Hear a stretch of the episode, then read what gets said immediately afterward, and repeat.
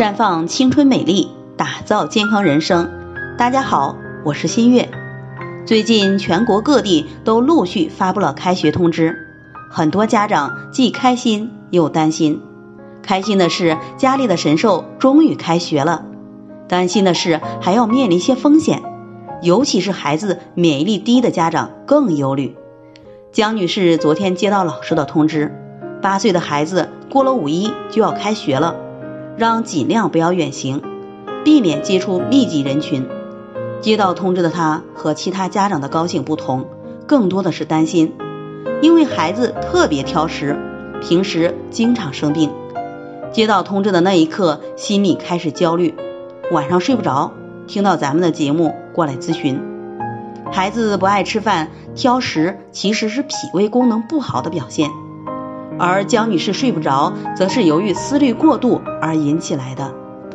孩子是父母的心头肉，目前疫情还不能完全放松，孩子体质不太好，比其他家长更担心，也是能够理解的，也不必过度担心。孩子挑食、食欲差、容易生病，这些问题逐渐纠正过来，并不是什么难事儿。可以使用山药山楂肽养元膏来健脾养胃助消化。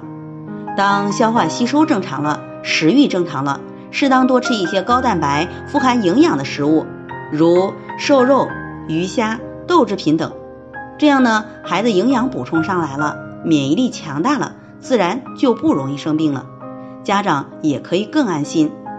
另外，因为肝主情志，江女士不良的情绪诱发的不易入睡、噩梦等情况，可以使用玫瑰牡丹低聚肽茶来疏肝解郁，减少这些情绪的变化对身体带来的危害。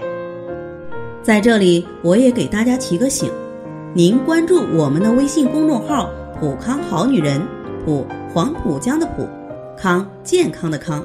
普康好女人添加关注后，点击健康自测，那么您就可以对自己的身体有一个综合的评判了。